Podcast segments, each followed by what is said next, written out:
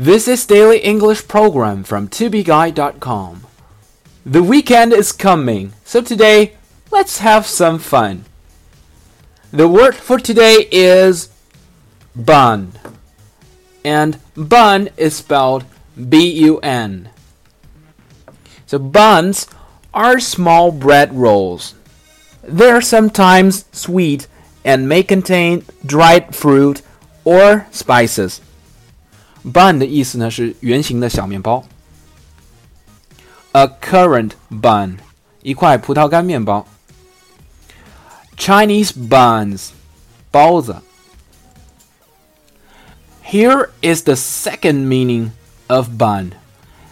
If a woman has her hair in a bun, she has fastened it tightly on top of her head or at the back of her head in the shape of a ball. 那么 bun 的第二种意思呢是圆形的发髻。Okay, so what about other meanings of bun? Okay, if it is in plural form, we add an s in the end. Buns has another meaning. Um, they are your buttocks. Buns 如果是复数的情况下呢，还有一种意思是指啊你的 屁屁。I'd pinch his buns and kiss his neck. 我要拧他的屁股，亲他的脖子。